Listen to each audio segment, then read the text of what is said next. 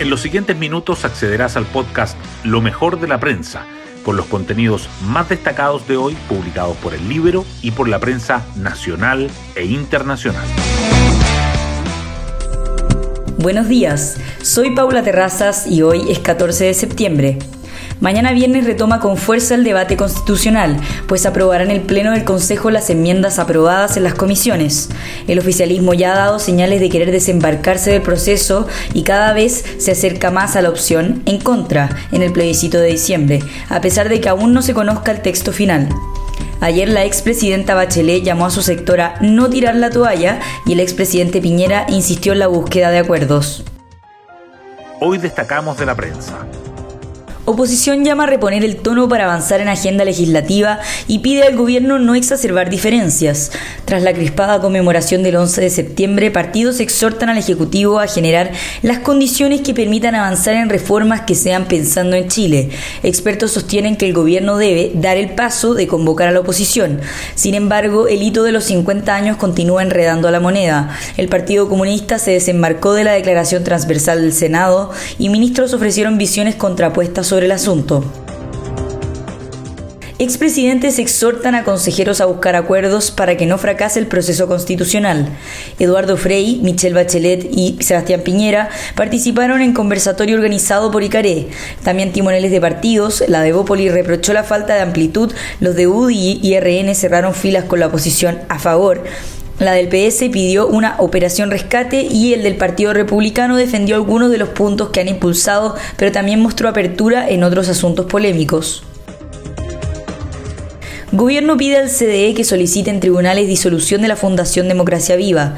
El Ministerio de Justicia envió una solicitud al Consejo de Defensa del Estado para que recurra ante tribunales civiles para perseguir la disolución de la Fundación Democracia Viva, representada por el ex militante de RD, Daniel Andrade. Esto debido a los eventuales delitos de corrupción que habría protagonizado la entidad, que recibió traspasos por 426 millones de pesos de la Seremi de Vivienda de Antofagasta. Inversionistas claman por estabilidad en la inauguración del Chile Day en Londres. El ministro de Hacienda, Mario Marcel, dijo que podemos tener la seguridad de que el proceso constitucional va a terminar en diciembre y subrayó que las perspectivas de la inversión privada para 2023-2027 ya están mejorando. En tanto, la Superintendencia de Pensiones reveló cambios que prevé aplicar al régimen de inversión de fondos. En la portada del libro destacamos, militar condenado por 18O. Le disparé porque vi que iba a agredir a un carabinero por la espalda.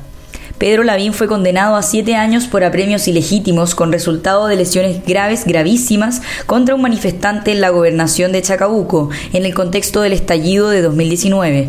Hoy ingresará a la cárcel a cumplir su pena y en su primera entrevista con un medio de comunicación reconoce haber percutado su arma y asegura que creo que aquí hay un sesgo político contra los militares.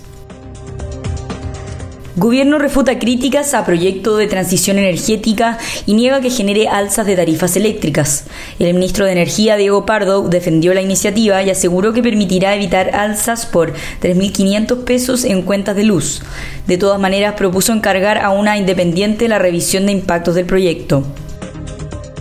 Alcaldesa de Viña del Mar declara inhabitable en forma total el edificio Kandinsky.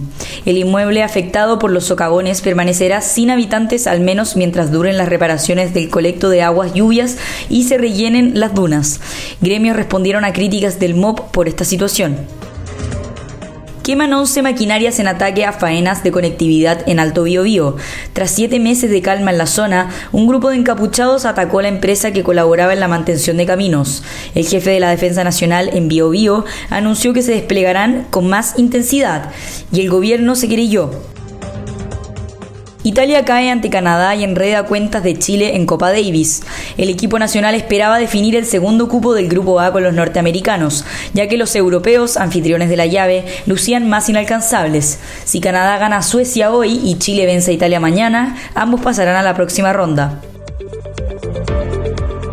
Y así llegamos al fin de este podcast donde revisamos lo mejor de la prensa. Que tengan un excelente día.